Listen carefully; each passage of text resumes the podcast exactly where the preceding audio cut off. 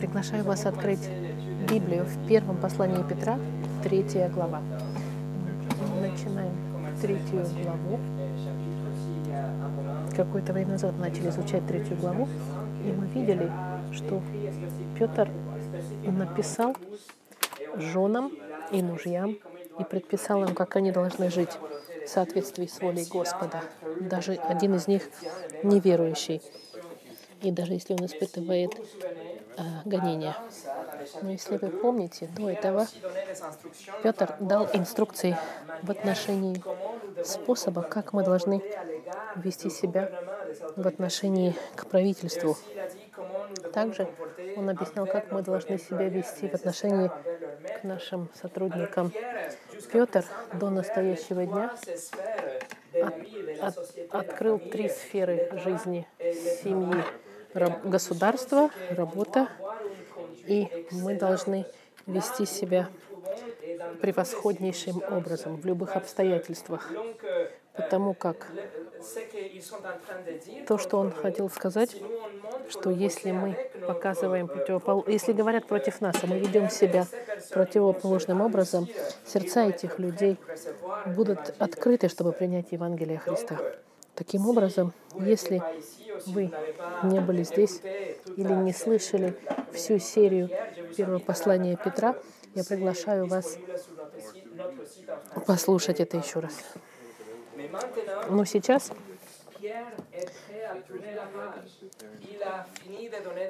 Петр готов повернуть страницу. Он от, уже дал инструкции и дал три сферы жизни в обществе, и сейчас он будет говорить о страдании. Он хочет принести сюжет страдания, потому что это именно то, что сейчас живет а, общество. Страдания через гонение. И это будет принципиальная тема отсюда и до конца, и до конца главы. Но последнее, что Петр хочет нам напомнить, до того, как он перевернет страницу, до того, как он бросится в страдания жизни христианской, он хочет, он хочет призвать каждого верующего и показать христианское поведение, характер христианский в, в центре церкви не только в церкви церкви, но и вне церкви, на нашем месте работы и даже с нашими врагами. Как если бы Петр сейчас хочет перевернуть страницу и говорить нам в отношении страдания, но в его сердце последняя вещь, которую он хочет сказать. Он хочет, чтобы мы хорошо поняли, что даже через страдания, да, даже гонимая церковь, мы, каждый из нас ответственны чтобы жить и показать характер, который похож на характер Христа.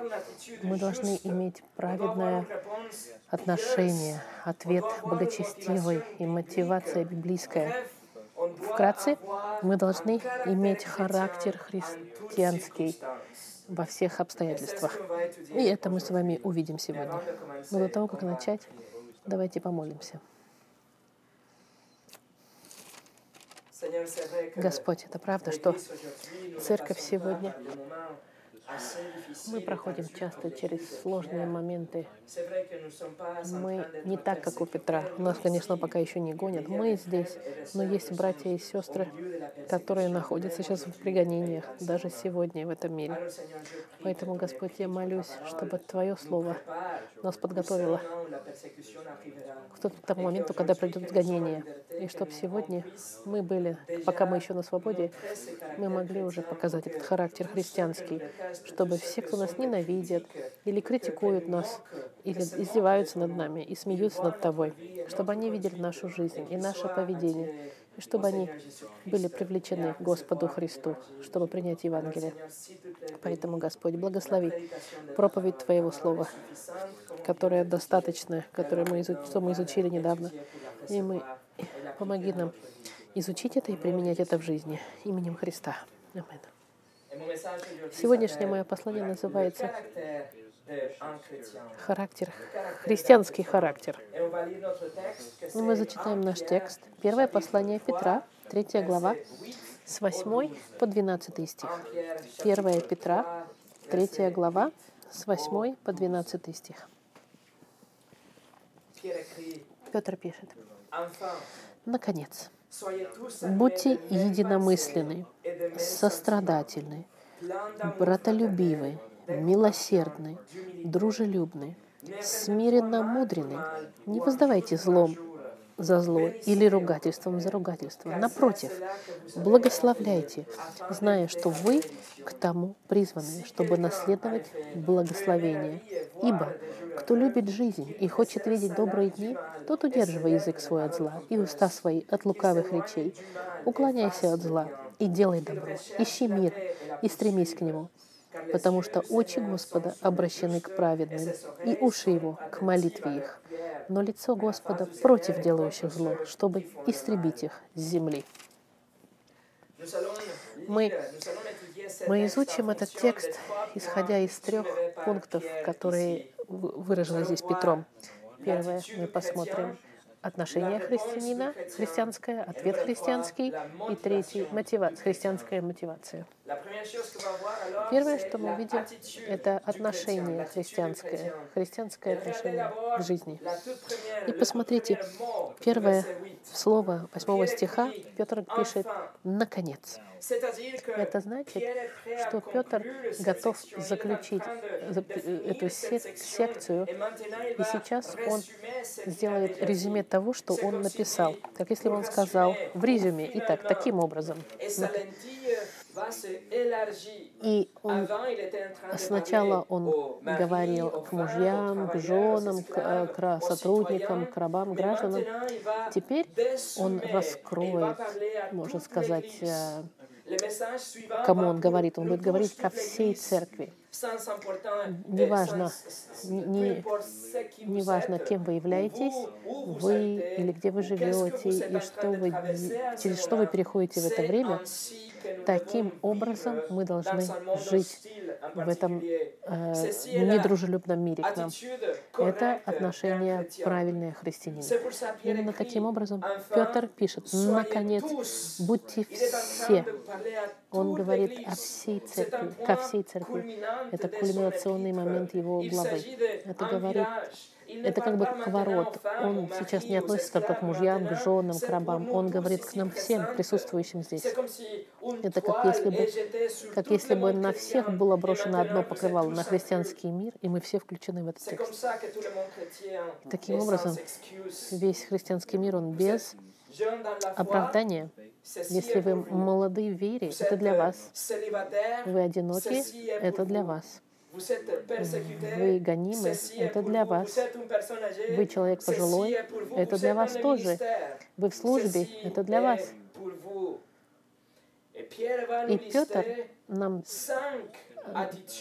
покажет четыре характеристики для каждого из нас, для каждого христианина, рожденного свыше. Есть пять характеристик, которые мы должны питать. Это не значит, что они у нас уже хорошо развиты, но мы должны их взращивать и питать до совершенства. В восьмом стихе. Первое — это в восьмом стихе Наконец, будьте все единомысленны. Первое, что Петр описывает здесь, это, это от, имеет отношение с нашим, к нашим мыслям. Это способ, как мы думаем. И слово здесь — это слово, состоящее из двух греческих слов. Мысли вместе единые мысли. Мы должны иметь общность в размышлениях и гармонию, которая происходит, производит объединенное понимание слова. И даже если это слово эксклюзивно к Новому Завету, концепт мы находим повсюду. Это, это объединение церкви, которое делает церковь церковью. Церковь не может быть церковью, если у нас нет совместного безошибочного размышления, если нет проявления или сильного желания объединяться вместе то, как мы думаем. Потому что мы следуем за тем же Господом. У нас общая одинаковая цель. Мы все имеем Слово Господа, и мы здесь, чтобы прославить Христа. Таким образом, в церкви должна быть общая, а, единая форма мысли. Давайте мы с вами отправимся в Евангелие от Иоанна. Вторая закладка. Евангелие от Иоанна. В Евангелии от Иоанна, 17 главе, Иисус молится очень э, э, подходящее для всей церкви, для каждого из вас. 17 глава, 20-21 стих от Иоанна. Иисус говорит, не о них же только молю, но и о верующих в Меня по слову их, да будут все едино, как Ты, Отче, во мне, и я в Тебе. Так и они, да будут в нас едино, да уверует мир, что Ты послал меня.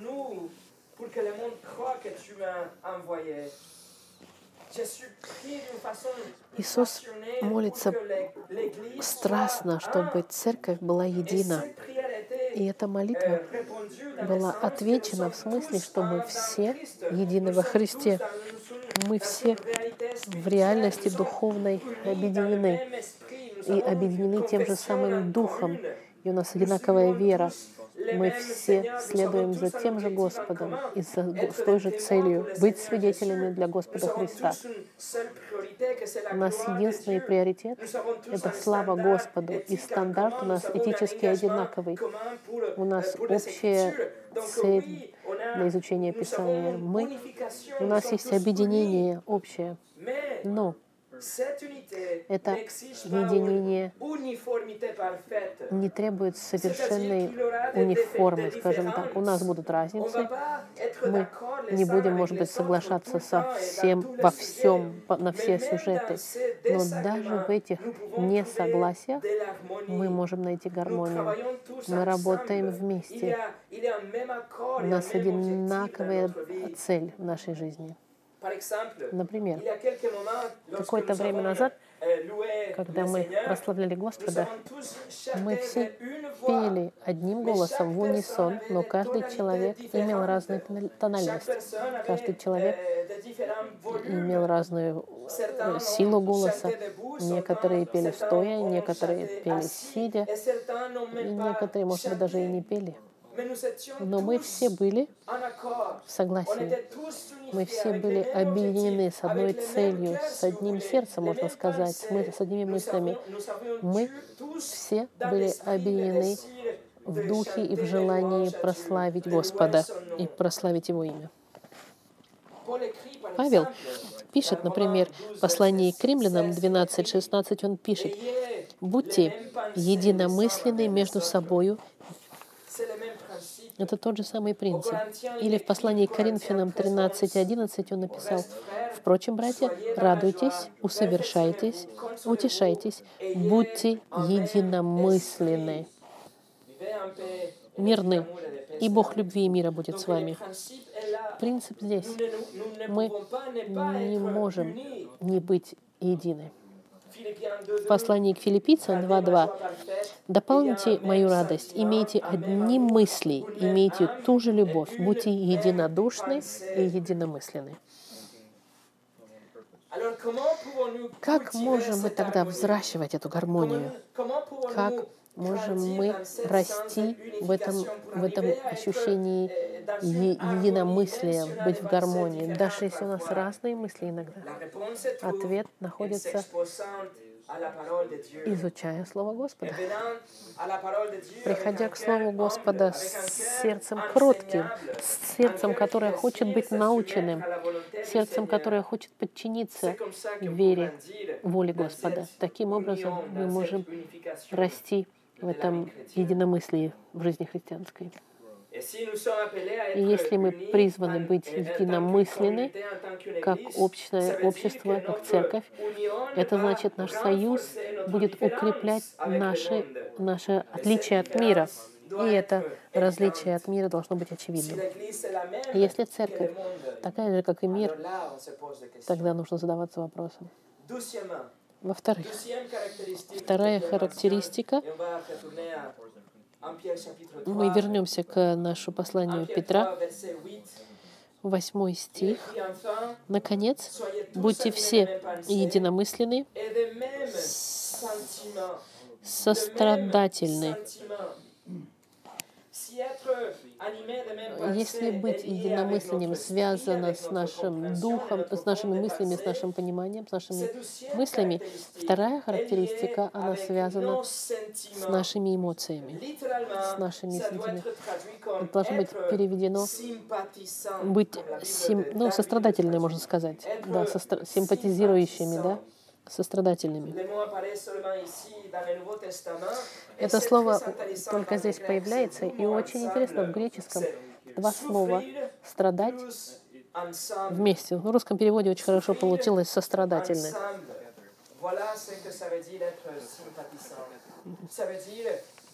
Это значит страдать с кем-то, кто страдает. Это значит а, поставить себя на место того же человека, понимать человека в отношении, понимать, что происходит с твоим ближним. Это противоположность быть эгоистом. Это противоположность концентрироваться только на себе.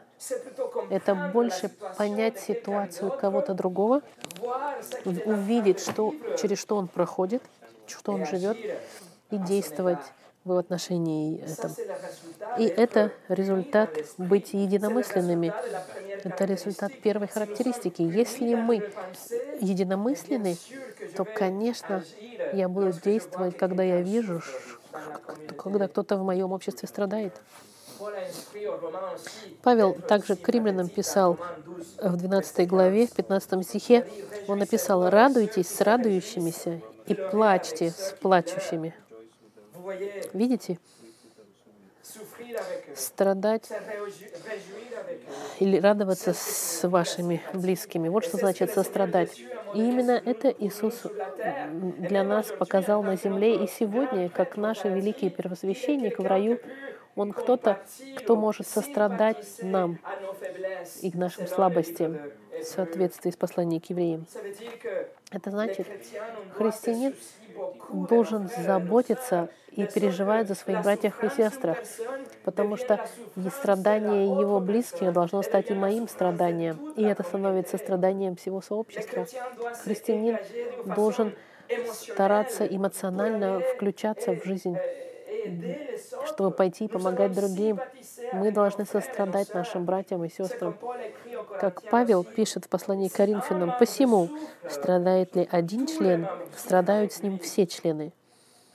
Славится ли один член, с ним радуются все члены». Видите? Нет здесь место эгоизму, чтобы концентрироваться на самом себе. Характеристика христианина — это видеть страдания и нужды других и страдать вместе с ними. Третье. Посмотрите восьмой стих. Наконец, будьте все единомысленны, сострадательны, братолюбивы. Братолюбивы Братолюбивый прилагательное здесь можно сказать. Это любовь к брату от слова «филео». Это любовь, которая показываете кому-то в, цен... в христианском сообществе, как если бы он был ваш настоящий брат или сестра. Это любовь, она, можно сказать, которая будет желать блага другому человеку, которая мне ничего не приносит. Это любовь, которая будет давать, защищать других, которая забудет о своем собственном комфорте, но будет искать благо близкого своего. Вот она, любовь, о которой здесь говорится. И это любовь, которая связана с... Это является центром христианского сообщества. И если вы обратите внимание, это слово «бродолюбиво» находится в центре этих пяти характеристик. Под вдохновлением Духа Святого Петр пишет в самом центре, как если бы он специально хотел поставить это посередине между двумя вот этими Э, характеристиками с одной и с другой стороны. потому что эта любовь будет провоцировать все эти характеристики в людях. И этот тип любви, он отличителен и виден с практической точки зрения между христианами и миром нехристианским. Жан в своем послании в третьей главе написал, 14 стих, «Мы знаем, что мы перешли из смерти в жизнь, потому что любим братьев. Не любящий брата пребывает в смерти». Любовь братская должна быть нечто, что можно почти потрогать в христианском сообществе. Это покажет по-настоящему, что мы принадлежим Христу. И именно это сделает церковь, отличающаяся от любых других а, институтов, от других а, организаций.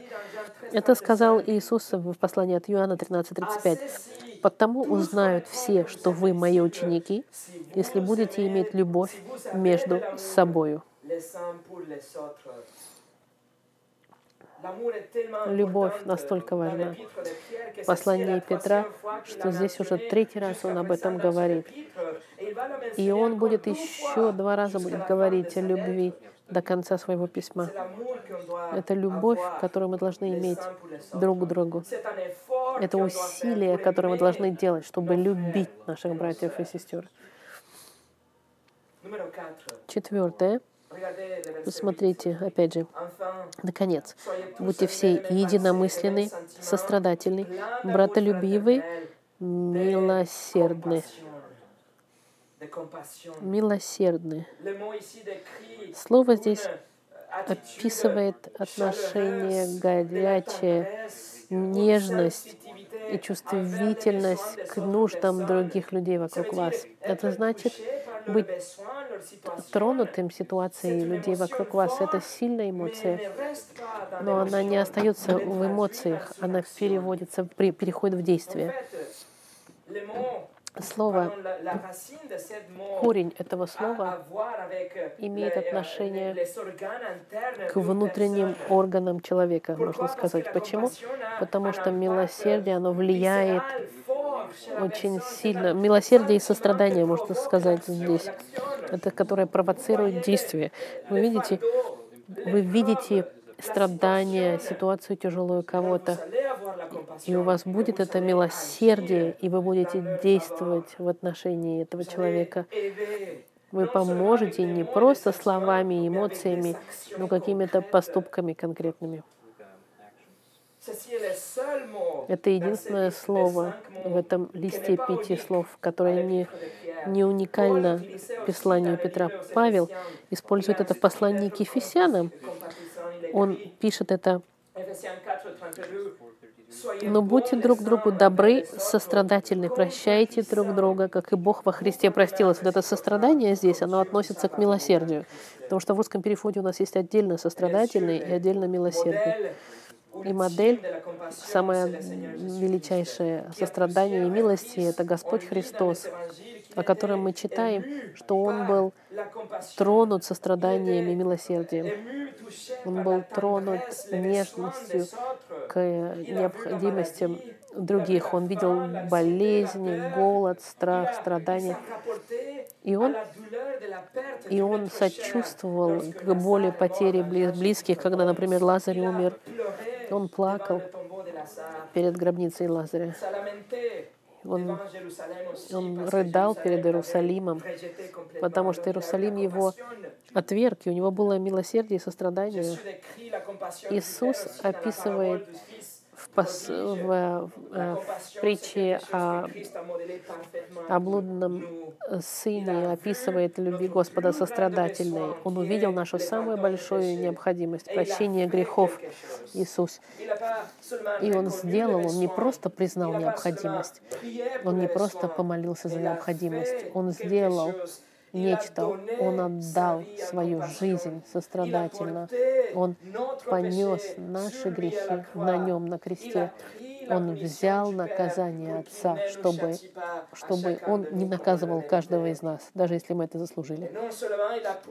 И не только Он предусмотрел взять наш на себе грех, Он помимо этого еще прожил совершенную жизнь, которую мы должны были прожить.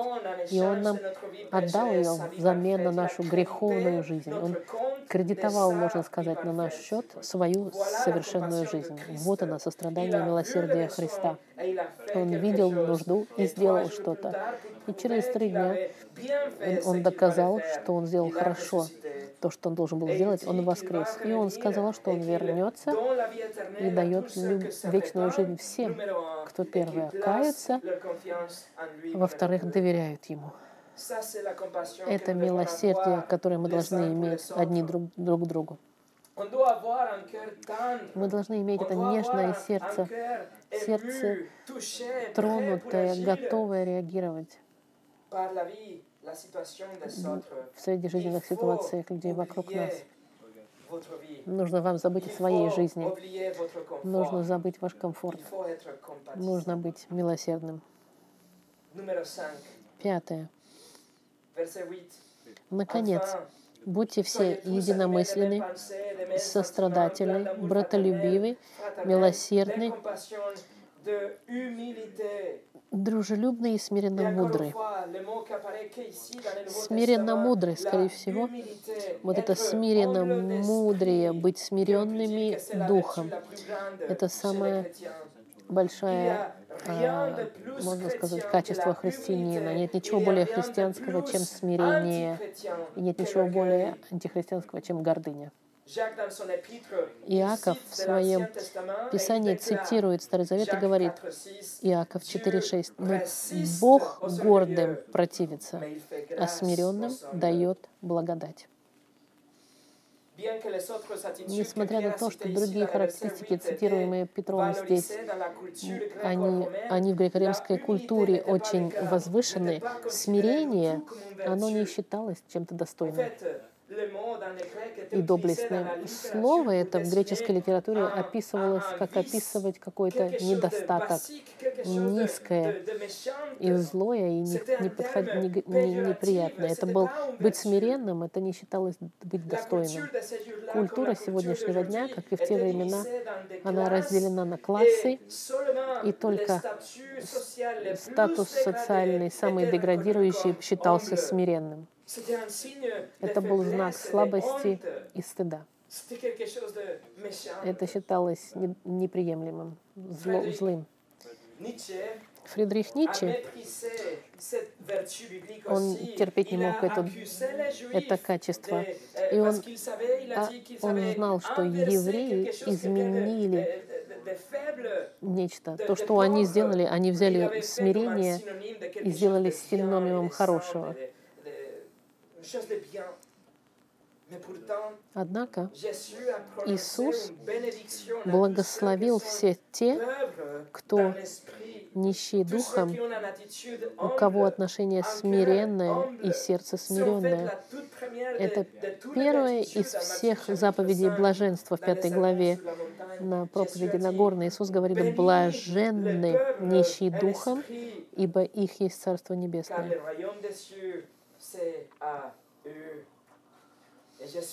Иисус сам квалифицировал себя смиренным. Он говорил, «Возьмите иго мое на себя и научитесь от меня, ибо я кроток и смирен сердцем». В Матфея, и найдете покой душам вашим. Матфея 11, 29. Смирение — вот что мы должны взращивать в себе. Вот заключение Петра в этой секции с этими пятью характеристиками. И Петр резюмирует и все, все, чему он учил в этом письме, это характеристики, которые мы должны, должны иметь в любых обстоятельствах, чтобы другие видели в нас благочестивую христоподобную жизнь и были привлечены, чтобы открыть сердце посланию Евангелия. Спurgeon сказал, христианин должен быть джентльменом высочайшей степени, добрым, забывающим о себе ищущим комфорта и благополучия окружающей, окружающих всей своей силой. dans ses moyens. Numéro 2. La Второе. Ответ христианский. Как христианин должен реагировать, когда к нему плохо относятся, переходя- И самый большой тест в жизни и для характера христианина, потому что натуральный рефлекс человека, когда к нам плохо относятся, мы тут же хотим отомстить и ответить так же плохо. Как мы должны отвечать, когда мы сталкиваемся со злом? Verset 9. Девятый стих. Не воздавайте злом за зло или ругательством за ругательство. Напротив, благословляйте, зная, что вы тому призваны, чтобы наследовать благословение. Петр делает контраст между пятью характеристиками, которые мы должны иметь, doit тому, как мы не должны, к той характеристике, которую мы не должны иметь, даже если к нам плохо относятся. Вот он, ответ христианина к, к- к, к злобе, к агрессии. И он начинает писать как указание «прекращайте воздавать злом за зло». Это значит, что Если христианин не, не, не делал, не воздавал злом за зло, он не должен делать. А если он воздавал, то он должен мгновенно перестать. Не воздавайте злом за зло. Прекратите. Это сердцевина того, чему учил Иисус о, о- о том, чтобы не мстить. Павел то же самое написал к римлянам. И Поликарп, один из отцов а, церкви, он был апостолом Иоанна, он написал в письме то же самое. Он писал, не воздавайте удар за удар, не, не проклятие за проклятие. Это тот же самый принцип. Петр Начинает со слова «зла». И это слово показывает качество и силу зла. Это не связано с нашими действиями или поступками. Это, это все, что является частью нашей греховной природы ужасной. Отношение злобное, наше отношение плохое, которое у нас может быть внутри. Иногда у нас желание такое злобное, иногда у нас соблазн такой греховный, иногда у нас поведение такое ужасное в отношении котор- людям, которые к нам относятся злобно. Но, безусловно, это идет против нашей природы. Наша натуральная тенденция каждого человека — это воздавать злом за зло и даже больше того, чем, чем нас дали. Наша тенденция натуральная — это мы жаждуем мести, мы хотим э, воздать реванш. И субъективным образом мы будем измерять зло, которое мы получили, и мы решим зло, которое мы дадим в ответ. Поэтому зло таким образом увеличивается. Но это не христианский путь. С- эм, как сказать, сердце христианства — это идти против этой природы. Это Иисус и учил, и, и показывал сам в своей жизни. Матфей 5:44. «А я говорю вам, любите врагов ваших, благословляйте проклинающих вас, благотворите ненавидящим вам и молитесь за обещающих вас и гонящих вас».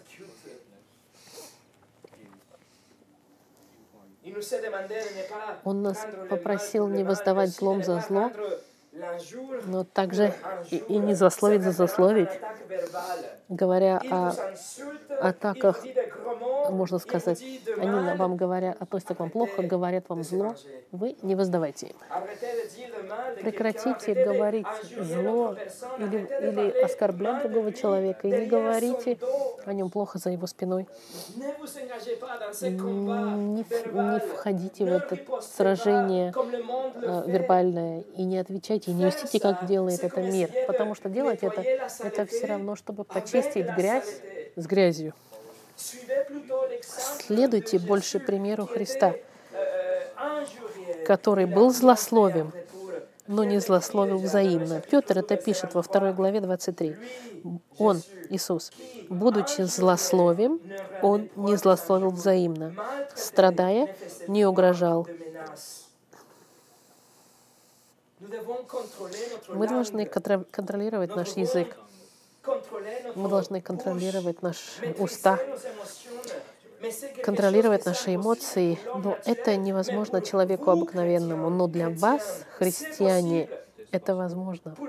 Для вас через силу э, возрождающую нового э, Духа Святого и в течение вашего роста в сантификации это возможно. Вы просто должны хотеть, вы должны пытаться, вы должны молиться и работать над этим. Мы знаем через Евангелие, как Петр, тот Петр, который был готов отреагировать мгновенно, он первый говорил, он первый был действовать, он первый даже отомстил. Помните, он даже даже мечом воспользовался, чтобы защитить Господа. Но он, несмотря на это, был полностью изменен. И сейчас он нам пишет, и нам указать, чтобы мы не мстили. И эта характеристика, можно сказать, это корона всех заповедей, о которых писал Петр с 13 стиха. Это корона не мстить, не отвечать. Гражданские власти к вам плохо относятся, не мстите. Ваш, ваш патрон, шеф к вам относится плохо, не мстите. Ваша жена, ваш муж к вам плохо относится, не, не, не отвечайте злом. Вы, вы должны все это перенести и ответить добром. Это центр этого этического послания Петра делать добро в центре зла. Поэтому характер христианский в отношении гонениям, он никогда не будет отвечать местью, нет. Но он не станет нейтральным, он пойдет на друг, в другом направлении, он будет искать благословение тем, кто пытается его уничтожить. Это Петр пишет в 9 стихе. «Не воздавайте злом за зло или ругательством за ругательство. Напротив, благословляйте». И слово здесь «благословляйте» — это греческое «элогия», откуда мы берем слово «говорить хорошо», можно так сказать говорить только благое в отношении другого человека. Кто-то к вам плохо относится, кто-то вас обижает. Благословляйте этого человека, говорите о нем хорошо. Говорите о нем хорошо перед ним и перед Богом о нем говорите хорошо. Вы можете молиться за него, молиться за его спасение, молиться за его сантификацию. Если они в ошибке, молитесь за них. Говорите о них хорошо. Просите Бога, чтобы Он благословил этого человека, который к вам плохо относится, который ну, в общем-то, да, плохо к вам относятся. Благословляйте всех этих людей. И в конце концов, ведь мы перед Богом являемся священниками. Это наша ответственность молиться за других перед Богом. Тогда почему, почему мы должны благословлять? Почему мы должны хорошо говорить о людях, которые к нам относятся? Потому что вторая половина стиха 9. «Благословляйте, зная, что вы к тому призваны». Вы были призваны к этому, чтобы наследовать благословение. И призыв здесь нам говорит о, о величайшем призыве Господа и избрание и спасение Господа, которое нам дано. И это четвертый раз Петр нам напоминает, что наше спасение — это это результат призыва Господа, когда Он нас зовет к спасению, когда Он нас вытаскивает из тьмы и переносит в свет, когда мы спасены милостью из смерти и ада. Как тогда можем мы принимать возвышенную позицию и пытаться мстить другим людям? Как можем мы думать, что мы получили благословение от Бога, но они заслуживают наш гнев, наше презрение, если они к. Если мы были благословены превыше любых мер нашим спасением, почему тогда бы не дать то же самое благословение тем, кто к нам относится плохо, как Господь благословил нас? Мы должны это делать. Третье. Мотивация христианина. Мотивация христианина. Петр будет цитировать Старый Завет и даст нам мотивацию из 33-34 псалма, в зависимости от вашего перевода. Он начнет с 10 стиха, и чтобы, при, чтобы, объединить, чтобы объединить свой текст и текст Старого Завета. Десятый стих скажет, «Ибо кто любит жизнь и хочет видеть добрые дни, тот удерживает язык свой от зла и уста свои от лукавых речей. Уклоняйся от зла и делай добро, ищи мира и стремись к нему». Псалом, который мы с вами зачитали, до, э, был написан царем Давидом, когда он пытался, он был гоним, он был в опасности, но Бог защитил его, защитил его жизнь и спас его из этой ситуации. И через Петра Дух Святой применяет псалом Давида к христианам, чтобы призвать нас жить по воле Господа во времена сложные, во времена гонений и сложностей. И Он нам дает шесть указаний, шесть заповедей, быстрым образом, можно сказать, чтобы быстро подчеркнуть и повторить, и реформулировать то, что он уже написал в этой секции. Псалом начинается, что кто любит жизнь и хочет видеть добрые дни, это другим способом сказать, описать христианина. Христианин — это тот, кто любит жизнь и хочет видеть добрые дни. И теперь он дает шесть э, и указателей. Смотрите. Христианин должен удерживать язык и говорить, что бы то ни было с, с, с, с скрытым злом, можно сказать. Царь Давид пишет, удерживай язык свой от зла. Это значит, что мы не должны говорить, если у нас плохие мысли. Мы должны контролировать наши слова. Второе. Христианин должен удерживаться от лукавых речей. Мы не должны говорить что-то, что противоречит истине. Значит, каждый раз, когда мы открываем уста, все, что выходит из наших уст, должно быть совершенно с истиной и со Словом Господа. Третье, он говорит, мы должны уклоняться от зла. И глагол здесь — это полное а, отвержение всего того, что плохое. Но в контексте мы не говорим о вещах ужасных. Мы говорим о мыслях злых, о словах злых, о действиях, поступках и реакциях злых в отношении тех, кто нам делают зло. Мы должны прекратить вести злобную жизнь в сердце. Четвертое, в одиннадцатом стихе, Петр требует, чтобы мы делали добро. Он, он делает контраст зло с добром, с тем, что превосходно и соответствует воле Господа. И Павел пишет в послании к римлянам, «Благословляйте гонителей ваших, благословляйте, а не проклинайте». Римлянам 12:14. Пятое. Петр пишет, ищи, и мы должны искать мира. Но глагол здесь говорит агрессивный поиск мира. Это охотник, который ищет свою, э, за кем он охотится, тот, кто постоянно агрессивно идет и ищет мира. Можно сказать, в смысле агрессивно, в смысле активно. Ищите активно мира с вашими врагами. Ищите мира с вашими братьями и сестрами. Особенно со злыми ищите мира. Не мстите. Вместо этого благословляйте ищите мира с ними, ищите активно мира с ними.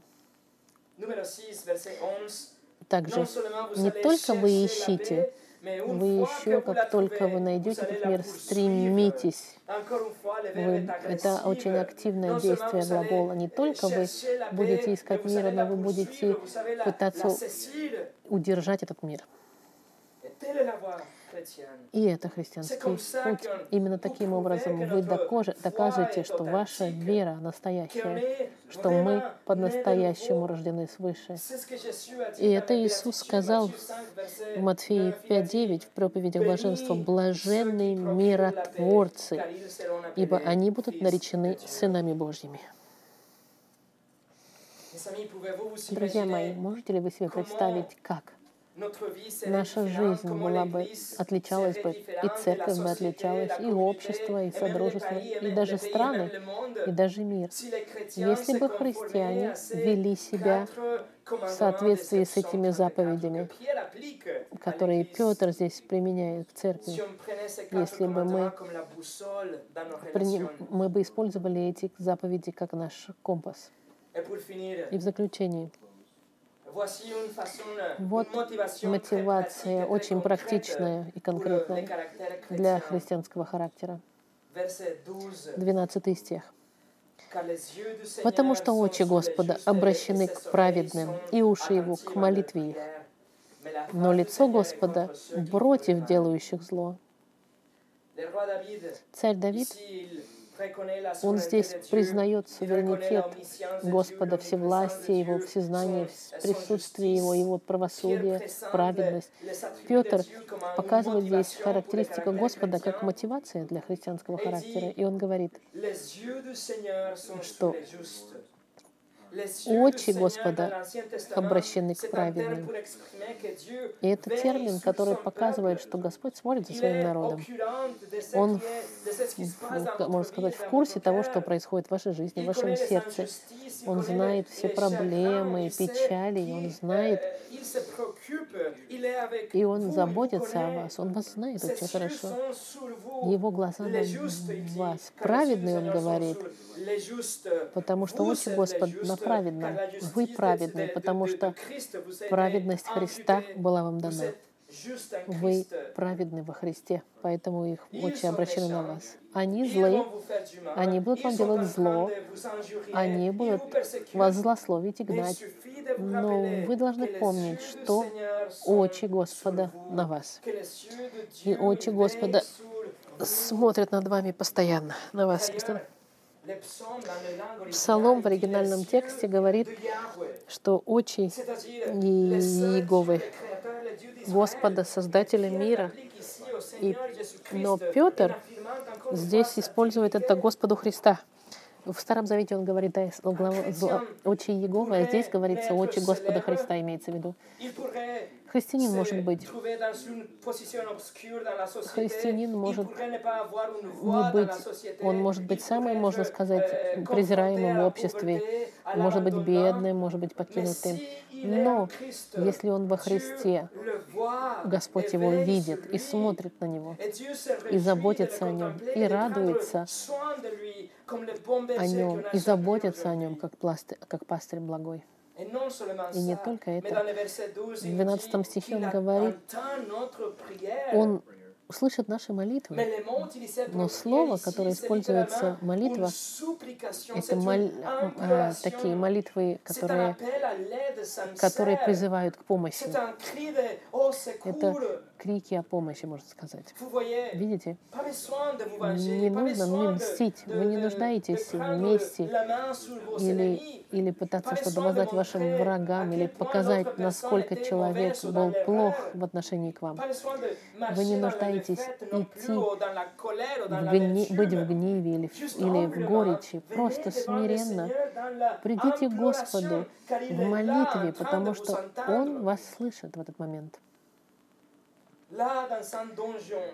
где бы бы ни находились, в темнице, в темнице, христианин более привилегированный, чем человек, который сидит в дворце Нерона. В тюрьме христианин мог говорить с Творцом Вселенной. И если дети Господа можно сказать, находятся под взором Господа, и Господь их слышит их, и благословляет их, и, и снабжает их. Тогда же что остается с теми, кто гонит их? Вторая часть 12 стиха говорит, «Но лицо Господа против делающих зло». И это говорит о суде. Люди, которые против вас, но знайте, что Бог против них.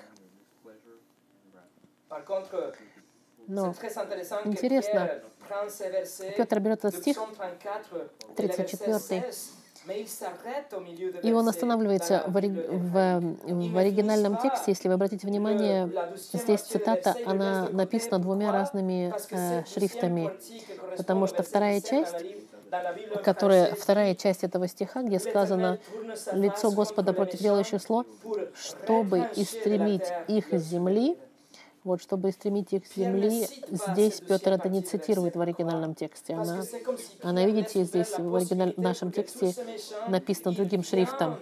Потому что Петр дает им возможность, чтобы они пришли к Господу, чтобы сердце их было тронуто вашим превосходным поведением, вашими молитвами и вашим христианским характером. Есть надежда для злых. Друзья мои, и это очень могучая мотивация для нас всех, чтобы мы хранили христианский характер в любой момент, чтобы мы могли ответить на гонения христоподобным образом, потому что через все это мы можем знать, что Господь следит за нами, смотрит за нами, Он слышит наши молитвы, и что спасение Ему принадлежит, и Он будет использовать наше свидетельство, чтобы спасти, но что также воздать правосудие. Вот как заключается псалом. Я вам зачитаю.